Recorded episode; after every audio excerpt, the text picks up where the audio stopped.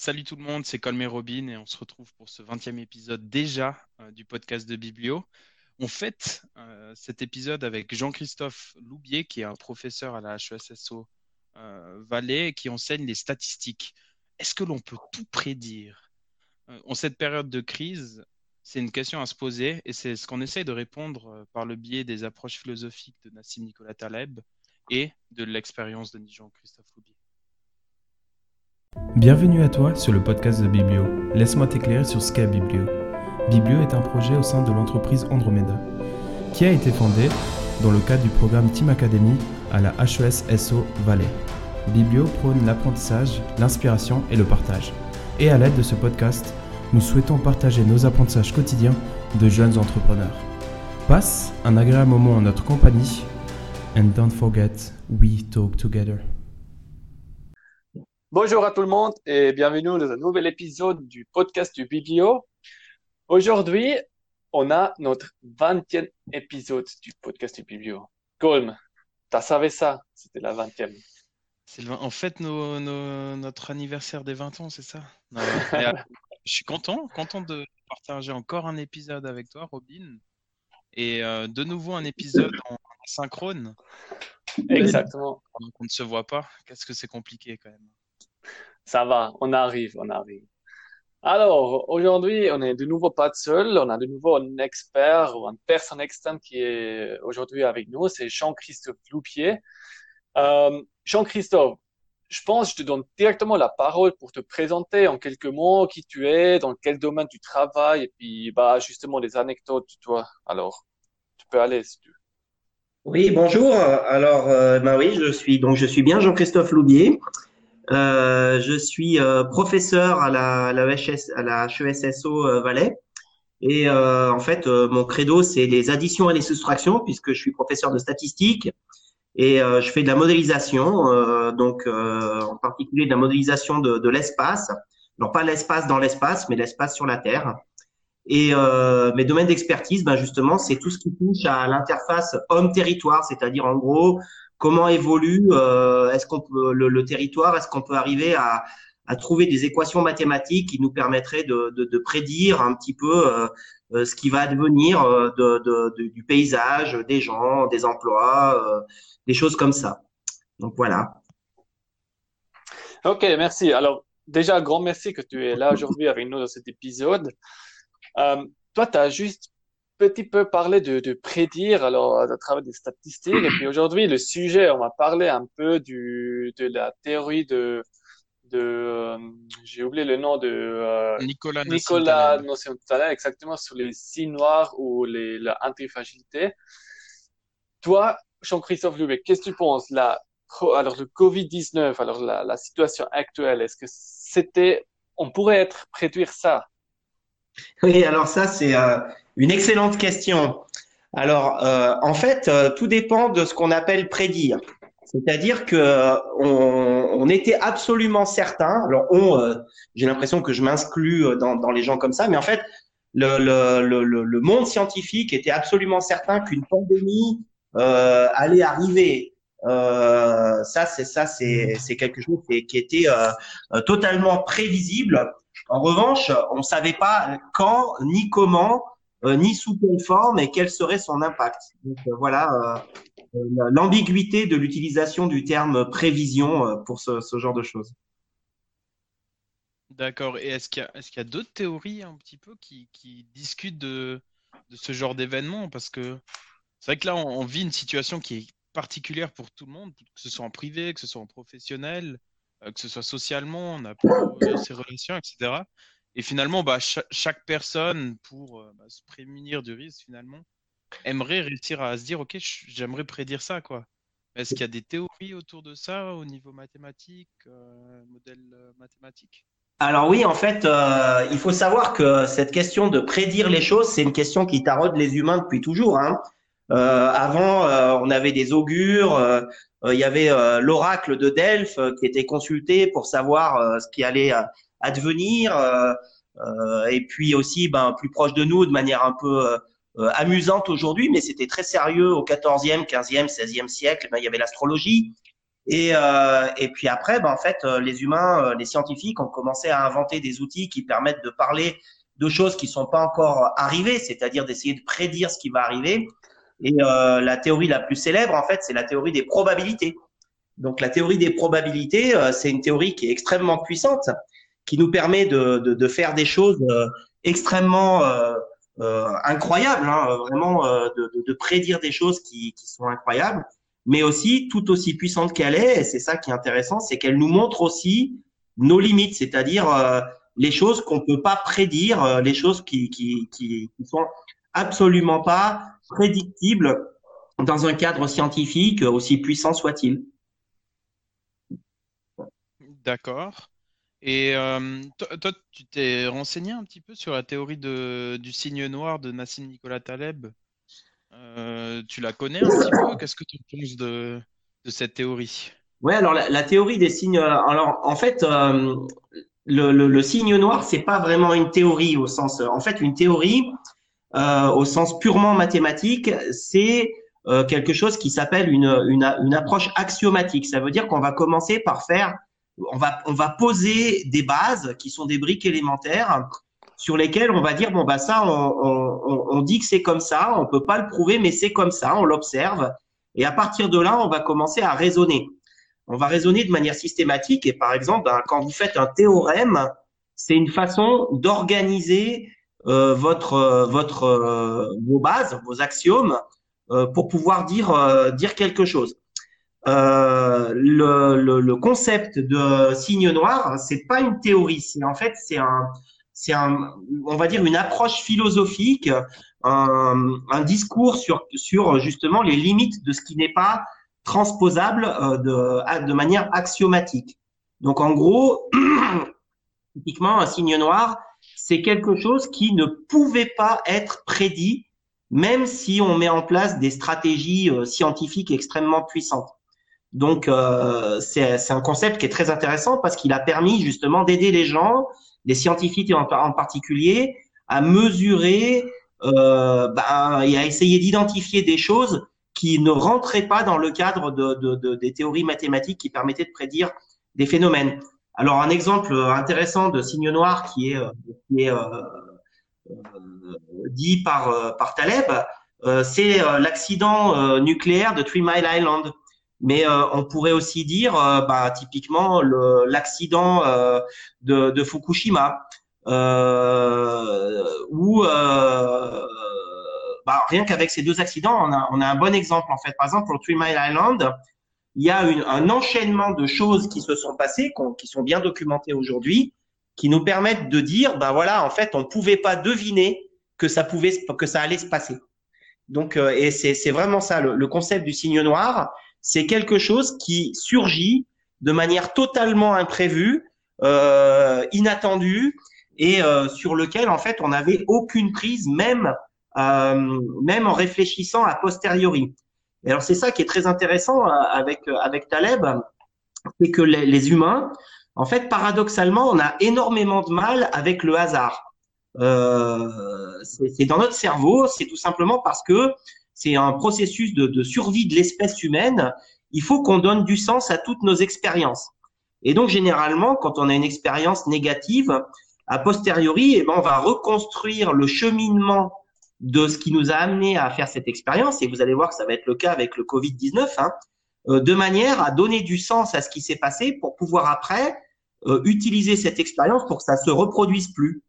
Et ce que dit Taleb, eh ben, c'est qu'en fait, ce mécanisme-là, ne peut pas fonctionner tout le temps et voire même ça, ça nous induit en erreur, c'est-à-dire que on a tellement besoin de donner du sens à quelque chose qu'on n'arrive pas à admettre que quelque chose qui nous arrive puisse apparaître sans raison.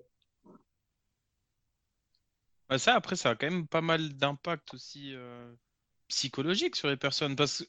Donc, bah justement, dans ces théories de, de, de Nassim Nicolas Taleb, euh, il, parle, souvent du, du, mot relativiser. Donc, les, les, humains essayent de relativiser, d'expliquer tous les faits, voilà. comme tu l'as bien dit.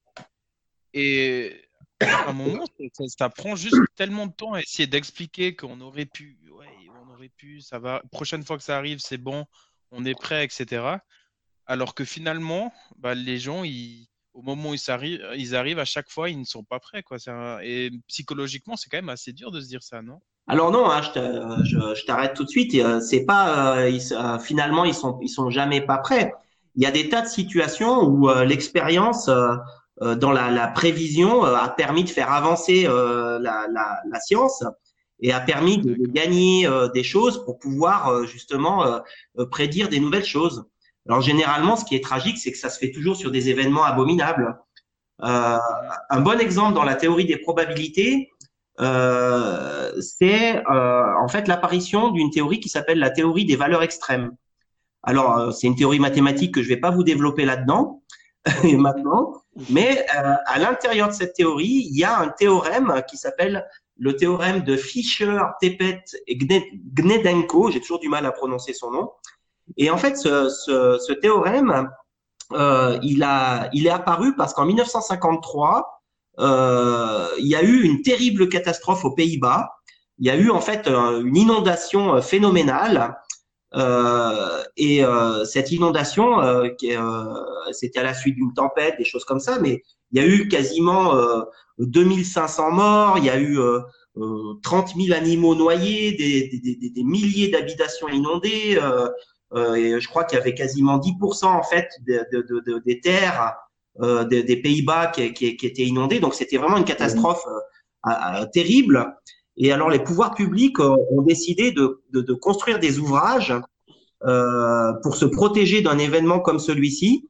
Euh, et en gros, de dire, bah, nous, on veut être protégés contre quelque chose qui pourrait survenir une fois tous les 10 000 ans. Et alors, à la suite de ça, euh, l'État des Pays-Bas, en fait, le, le, gouvernement a mandaté des scientifiques qui ont développé cette théorie des valeurs extrêmes, c'est-à-dire en gros jusqu'où peuvent aller des, choses euh, très très grandes, enfin des, choses qui n'arrivent justement jamais. C'est le côté extrême de, cette notion de valeur extrême. Et grâce à ça, ça leur a permis de, de de trouver la bonne hauteur des digues, en fait. Et euh, aujourd'hui, ben, les digues, elles sont toujours là et euh, elles sont bien sûr entretenues, mais en fait, elles sont pas si hautes que ça parce qu'il a fallu des digues de seulement 5 mètres de haut pour protéger euh, le, les Pays-Bas d'un événement comme celui de 1953. Donc on voit que l'expérience, ça marche quand même. La, la seule chose, c'est qu'effectivement, on a tendance à être aveuglé par ça en se disant, ah ben, on va toujours trouver une solution. Et ce que dit euh, Taleb, c'est que ben non, il y a des tas de choses où en fait, malheureusement, il n'y a aucune autre option que d'admettre que c'est totalement imprévisible. Ok, d'accord. J'arrive bien à, m'imaginer le, concept euh, euh, réfléchi par les, Pays-Bas et comment ils ont donné du sens à, cette bah, tragique expérience, malheureusement on va, bah, ça, m'introduit dans le prochain sujet presque. On va parler de l'autre théorie de, Nassim Nicolas Taleb, l'antifragilité. Euh, donc c'est un, livre. Euh, d'abord, il a, donc publié euh, ce livre du Signe Noir, et ensuite, après quelques œuvres, il a publié l'antifragile. Donc l'idée de l'antifragile, c'est assez simple. On peut souvent le lier à la résilience, donc la capacité à, surmonter un événement, surmonter un échec, etc. Euh, là, l'antifragilité va un peu plus loin que la résilience, selon les, les propos de donc cette approche philosophique de, de, de Monsieur Taleb. Donc, si je peux vous vulgariser ça au plus, plus facile, je vais vous faire une métaphore un petit peu euh, mythologique. Donc, la, la fragilité ou le fragile, ça serait euh, euh, l'épée de Damoclès donc qui, est tenu par un, crin de cheval au-dessus de la tête d'une personne, où là, bah, il suffit d'un souffle, d'un mauvais événement pour que l'épée tombe et tue la personne qui est en, dessous de, celle-ci. Ensuite, une définition pour, pour la robustesse, parce qu'on a fragile, robuste et antifragile. Donc la robustesse, ça serait un phénix qui, on sait, lorsque le, le, le phénix meurt, il renaît de ses cendres. L'idée, c'est que, OK, un événement arrive, je décède, donc un événement qu'on ne peut pas prédire, et j'arrive à sortir, euh, sortir quelque chose et me remonter de la pente finalement après cet événement. Et l'antifragilité, euh, qui est plutôt euh, de façon métaphorique, serait un hydre où un événement arrive, l'hydre se fait couper la tête, et pour être antifragile, une deuxième tête pousse en plus que celle qui s'est fait couper. Donc, l'hydre en fait devient meilleur. Donc l'antifragilité, euh, pour résumer ça assez brièvement, c'est être capable après un événement bah, de devenir meilleur. Euh, et en cette période de crise, en tout cas j'ai vu souvent passer sur tous les, réseaux professionnels, on parlait souvent de comment s'adapter, se réinventer, etc. Et euh, il est vrai que cette théorie d'antifragilité, elle est assez à la mode en ce moment. Qu'est-ce que tu en penses, Robin? Bah, c'est clair, c'est aussi toi, comme qui a prêté ce, ce livre de, de Nassim euh, dans notre euh, coaching session. Et puis, ouais, c'est, clairement un sujet euh, très populaire en ce moment parce qu'il y a beaucoup des entreprises qui se posent de, cette question parce que, en soi, la, cette situation qu'on a maintenant, c'est, presque un black swan en soi. Et puis, on voit beaucoup des, des, des, entreprises maintenant de dire, ouais, est-ce que nous, on est antifragile? Est-ce que nous, on arrive à sortir plus fort euh, de cette crise, on est ou on est plutôt, bah, justement, comme tu as dit, des Damoclès ou un phénix. Je sais pas comme si toi, tu as un exemple concret pour une entreprise que, que tu viens dans l'esprit qui, qui est antifragile pour toi à ce moment. Euh, oui, un des exemples que euh, Nassim Nicolas Taleb avait donné dans son livre, il avait pris bah, un, un, un, événement qui a été la crise des subprimes, qui lui disait qu'elle était prévisible. Donc quand, c'est arrivé, la crise des subprimes, il y a eu de nombreuses boîtes qui ont fait faillite et euh, le, taux de l'or est devenu une valeur refuge. Et pour euh, définir l'antifragilité, il a présenté les entreprises de sécurité privée euh, comme antifragiles. Donc les entreprises de sécurité privée se sont réinventées à cette période pour justement faire accompagner les convois d'or et augmenter leur chiffre d'affaires. Donc elles sont venues meilleures euh, grâce à cette crise. Un autre exemple que je pourrais donner, c'est lors de la, pandémie du SARS euh, en Chine. Euh, il y a Alibaba, qui est maintenant un, très grand et à l'époque n'était pas forcément aussi grand qu'elle était, mm. a créé Taobao, qui est la plateforme numéro un de vente en Chine actuellement pour tout ce qui est e-commerce et livraison à domicile. Durant cette crise du, du SARS, parce que les commerçants ne pouvaient plus ouvrir boutique et vendre leurs leur objets au privé qui étaient à la maison aussi confinés. Et du coup, ils ont créé ce lien entre les deux, ce qui a fait que Alibaba est devenue ce qu'elle est maintenant. Donc ça, c'est un peu deux exemples que je pourrais donner par rapport à, l'antifragilité. Et puis, comme si, si, on reste encore un peu sur, ce sujet, est-ce que, est-ce que, pense, est-ce que tu penses que chaque entreprise peut être antifragile ou c'est où le limite pour toi euh, de, cette théorie? Ah, J'aurais, franchement, j'aurais, j'aurais de la peine à dire que tout le monde peut être antifragile. Ça serait, ça serait trop beau, non? Bah ouais. ça serait trop beau. Je pense qu'il faut. Enfin, c'est, c'est peut-être aussi ma, une de mes visions. Il y a toujours des gagnants et des perdants, euh, surtout en période de crise, malheureusement. Et je pense qu'il y a certaines entreprises qui n'ont pas besoin d'être antifragiles. Euh, je crois qu'avec Jean-Christophe, on en avait discuté la dernière fois par rapport, par exemple, au, modèle économique d'Apple. Euh, toi, qu'est-ce que tu penses par rapport à la question de, Robin? Oui, ben, moi, moi, je pense que euh, effectivement, ce qui est intéressant, c'est de voir que la notion d'antifragilité, on pourrait aussi se dire que des entreprises qui se revendiquent antifragiles, souvent, elles réagissent à quelque chose. Donc de ce point de vue-là, c'est peut-être pas si positif que ça. Ça voudrait dire qu'elles sont euh, plutôt des suiveuses euh, et qu'elles s'adaptent à une situation qu'elles subissent. Euh, en revanche, ce qui peut être intéressant, c'est de regarder par exemple l'histoire d'Apple et puis l'histoire d'Amazon. Euh, pour moi, Apple, en fait, elle génère une situation euh, en inventant le smartphone, par exemple, qui a un impact important sur les autres entreprises, mais on peut pas considérer que Apple en tant que tel est antifragile, euh, puisqu'en fait, elle, elle, elle crée les conditions de la fragilité des autres entreprises qui après bon bah vont, vont réagir avec ça, mais finalement elle est au-delà de ce de ce de ce concept-là. Et puis dans le cas de, de Amazon, je dirais que euh, alors ça, c'est intéressant parce qu'on pourrait dire qu'Amazon, en fait, elle est antifragile par nature, puisque fondamentalement, elle est le modèle économique d'Amazon, euh, surtout aujourd'hui, bah, finalement, c'est de créer un écosystème dans lequel des entreprises s'insèrent, et puis c'est ces entreprises-là qui vont vivre et mourir dans le dans l'univers d'Amazon. Donc par définition, Amazon, elle est par par nature antifragile. Que un espace vide laissé par une entreprise sera pris par une autre entreprise qui peut-être hein, rendra le modèle économique d'Amazon encore plus encore plus grand.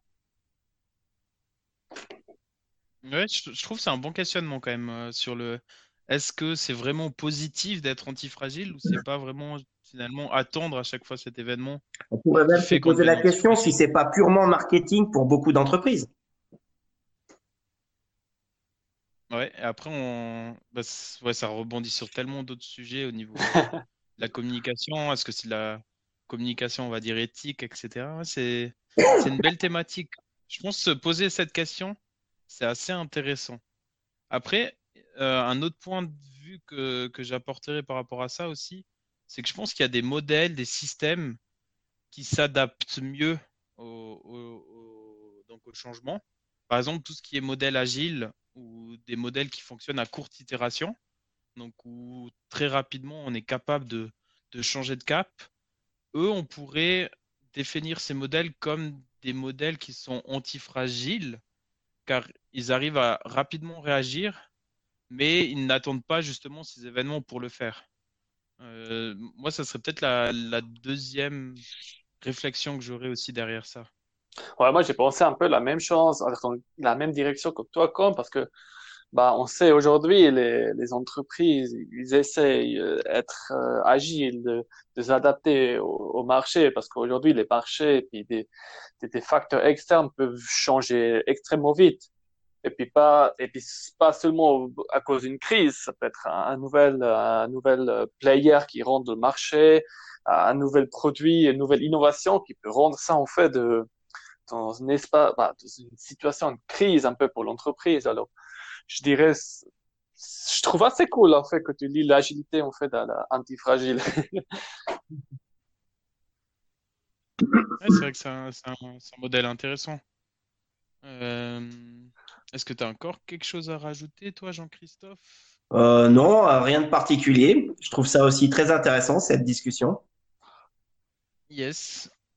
Et toi, Robin, c'est bon pour toi? Parce que sinon, je fais le. Ouais, je pense on, peut bientôt clôturer. Parce que moi, j'ai aussi rien à ajouter. Alors, tout qui est beau pour moi. alors, rapidement, pour euh, résumer cet épisode, on est parti un petit peu de, du questionnement est-ce que l'on peut tout prédire finalement euh, Et toi, Jean-Christophe, tu nous as ouvert euh, à la théorie des probabilités. Et ensuite, on a discuté d'un cas concret avec cette pandémie que vit actuellement avec Covid-19, qui était prévisible. Parce on pouvait dire oui, il y aura une pandémie un jour, mais on ne pouvait pas dire où et quand. Donc euh, c'est vrai que le mot prévisible et prédictible sont, deux, mots avec deux nuances. Je pense qu'ils sont intéressants d'aborder. Ensuite, on a parlé des approches philosophiques euh, de Nassim Nicolas Taleb. Donc l'approche philosophique des signes noirs et celle de l'antifragilité. Et ce qui en est ressorti avec euh, celle des signes noirs, c'est que l'humain est capable et essaye tout le temps de donner du sens à chaque expérience, euh, ce qui crée aussi de l'innovation, comme tu nous as partagé, Jean-Christophe, et que dans le concept de l'antifragile, on a questionné bah, ce, concept et cette approche philosophique. Est-ce que c'était vraiment positif d'attendre un, événement, une crise pour se réinventer, ou que finalement bah, aborder des modèles agiles à courte itération pourrait être une bonne réponse à ce genre d'événement? Est-ce que j'ai bien résumé Top 10 sur 10. Absolument. Ah, c'est cool alors. C'est toujours un plaisir. Toi, Jean-Christophe, tu nous as parlé d'un projet pour, euh, que, que, tu es en train de faire. Est-ce que tu veux nous partager un petit peu ce que tu fais euh, à nos auditeurs? Comme ça, ils pourraient te suivre peut-être à l'avenir. Oui, alors euh, effectivement, dans le cadre du, du Covid-19, justement, on est en plein dans ce qu'on a discuté, puisque euh, avec euh, avec des collègues, on est en train d'essayer de voir si on peut pas prédire l'évolution du, du produit intérieur brut, l'indicateur de, de richesse créée, à partir de la consommation d'électricité. Aujourd'hui, c'est une grande question, hein. C'est de savoir en gros quel est l'état de notre modèle, de notre système économique quelles sont les, le, le, en gros les, les, finances sur lesquelles les, les, gouvernements peuvent, peuvent tenir. Et donc là, ben justement, on utilise des modèles mathématiques euh, qui vont nous permettre de, de prédire euh, à partir d'une mesure qui est la consommation d'électricité, la valeur du PIB qui sera faite euh, en Valais et puis peut-être euh, peut-être plus loin dans le canton de Vaud euh, et peut-être en Suisse. Alors ce qui est intéressant, c'est que justement hier, on a eu une discussion avec nos collègues, on a commencé à étudier les premiers résultats et on a observé quelque chose dans une signature dans les dans les dans les, les prédictions du modèle. Donc en fait, en gros, le modèle nous fait une prédiction sur le passé et, euh, et, nous, on compare avec la réalité. Donc, en fait, on appelle ça les écarts au modèle. Euh, c'est comme ça qu'on essaye de voir si le modèle raconte des histoires ou s'il est à peu près correct. Et en étudiant les écarts au modèle, ça nous permet, la manière dont s'organisent les écarts au modèle, eh ben, ça nous permet de savoir si les choses sont prévisibles ou pas. Euh, parce que, et je terminerai là-dessus, en fait, il y a une chose assez intéressante qui a été montrée par un autre immense mathématicien qui s'appelait Bernard, euh, Benoît Mandelbrot. En fait, il a montré que le hasard avait des états. Et, euh, et donc, euh, comme l'eau a des états, hein, l'eau elle peut être solide, liquide ou gazeuse. Et ben le hasard en fait, il a euh, trois grands états. On va parler de hasard sage, c'est-à-dire quand les, le, la partie hasardeuse s'organise selon une, une, certaine loi. Euh, et puis en fait, quand le, le, hasard justement montre que les choses arrivent vraiment de manière totalement au hasard, qu'on n'a aucune loi qui sont derrière, et ben on parle de hasard sauvage. Et enfin, le, le dernier euh, état, c'est un, on appelle ça du hasard lent, c'est-à-dire c'est du hasard sage qui voudrait être sauvage. Et donc nous, dans notre euh, dans notre modèle, eh ben, euh, en fait, on a on a montré hier que le, on était dans le cas du hasard sage. Et ça, c'est c'est une bonne une bonne une bonne nouvelle pour notre notre projet. Donc on, finit sur une note positive voilà, quand même, malgré euh, cette pandémie. Voilà. Et pour faire un petit peu d'œil à Taleb, en fait, bah, finalement, tout ce qui est un signe noir, euh, c'est la, c'est la vision, euh, c'est la, l'incarnation du hasard sauvage dans le, dans le monde. Donc, ok, d'accord. Bon. On va, on va prendre ça et une nouvelle réflexion sur le hasard. c'est, c'est fou comme ce, ce, que, ce que cachent les mots finalement. Bah ouais, prévision et hasard sont très liés. Bon, messieurs. Super alors. On termine là-dessus? Ouais. Très bien. Alors, euh, à bientôt. Oui, alors merci. À bientôt. Merci beaucoup, Jean-Christophe, d'avoir participé à ce podcast. Euh, merci aussi à vous, les auditeurs, de nous écouter et de nous donner vos retours euh, par rapport à, à, nos épisodes. On espère que, que cet épisode vous, vous, plaira. Puis on se retrouve dans, dans, deux semaines. En attendant, n'hésitez pas à nous suivre sur nos, nos réseaux sociaux, Facebook, et on est toujours disponible sur notre neuf plateformes, Spotify, Anchor et Apple Podcast, et bien d'autres encore. ciao. ciao. ciao.